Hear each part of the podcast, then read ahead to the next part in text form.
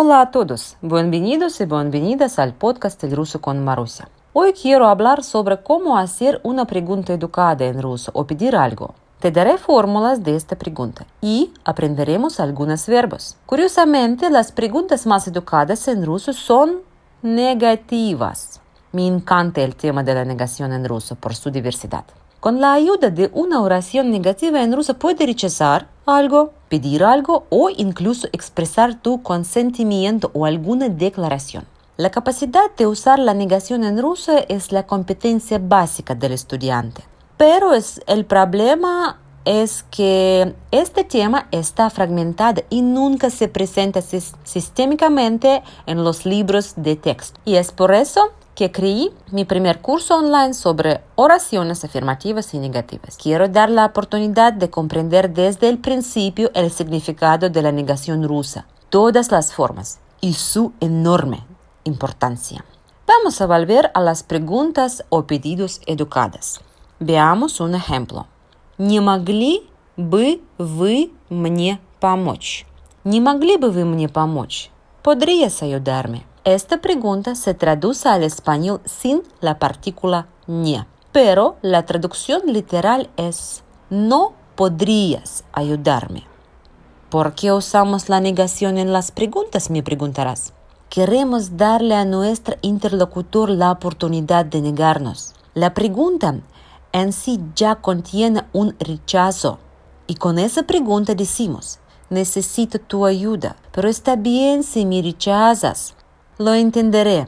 En la cultura rusa, rechazar a un pedido no se considera muy cortés. Por eso es incómodo o difícil para una persona a la que se le pide algo. Es por eso que históricamente el idioma ruso ha adquirido tales formas de pedidos que le permitan rechazar más fácilmente.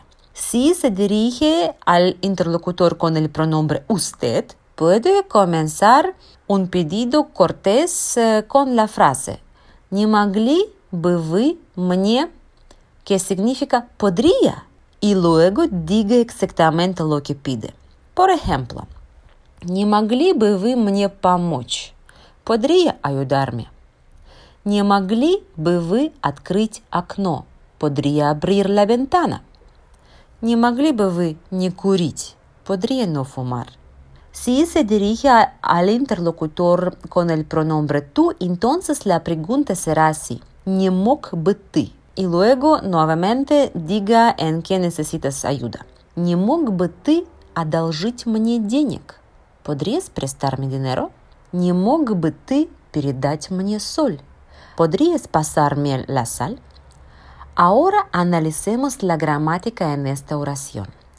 Не es una partícula negativa. Ya hablamos de ella en uno de los episodios.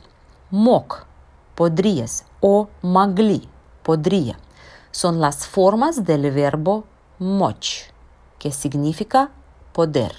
Vamos a conjugar este verbo en ejemplos. Я могу одолжить тебе денег. Puedo prestarte dinero. Ты можешь одолжить мне денег. Puedes prestarme dinero. Por cierto, esta oración afirmativa se puede usar como una pregunta si se pronuncia con intonación interrogativa. ¿Puedes prestarme dinero?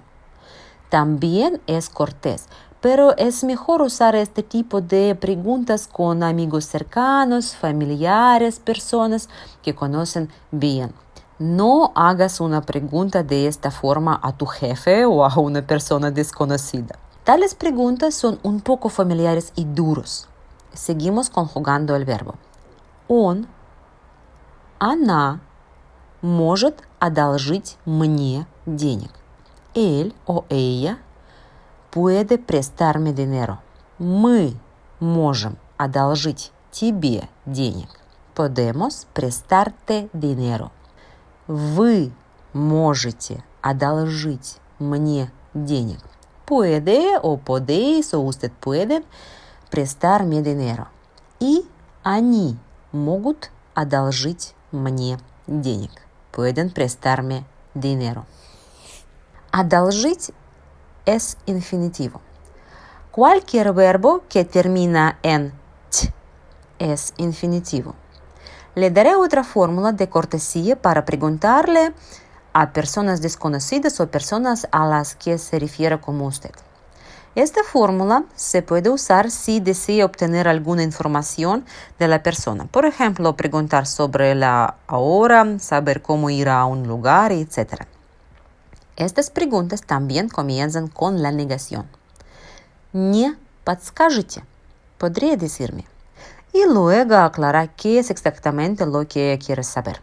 Не подскажете, который час? Podría decirme qué hora es.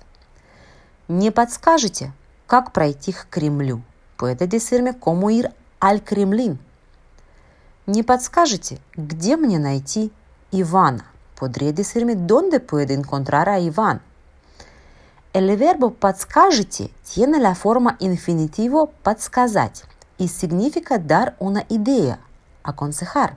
En general, los rusos son muy educados. No estamos muy acostumbrados a pedir algo y creemos que si una persona pide, tu ayuda significa mucho para él o ella.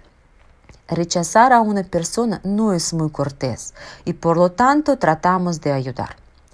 De ahí las formas gramaticales de las preguntas. En ellos se utiliza la partícula negativa не. Los rusos son muy educados y muy groseros.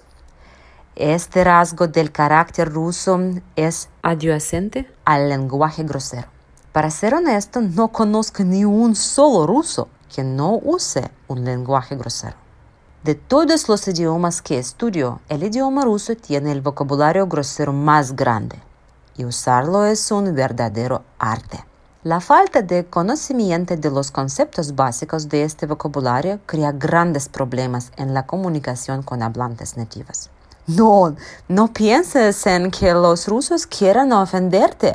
Los rusos a veces usan palabras de lenguaje grosero solo para describir una situación terrible. Y los sectores marginados de la población usan lenguaje grosero como muletillas. Ahora, los científicos filólogos rusos preocupan por el destino del lenguaje grosero.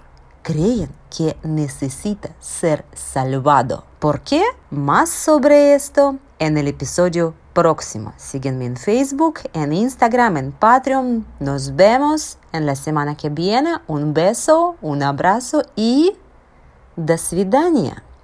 Пока-пока.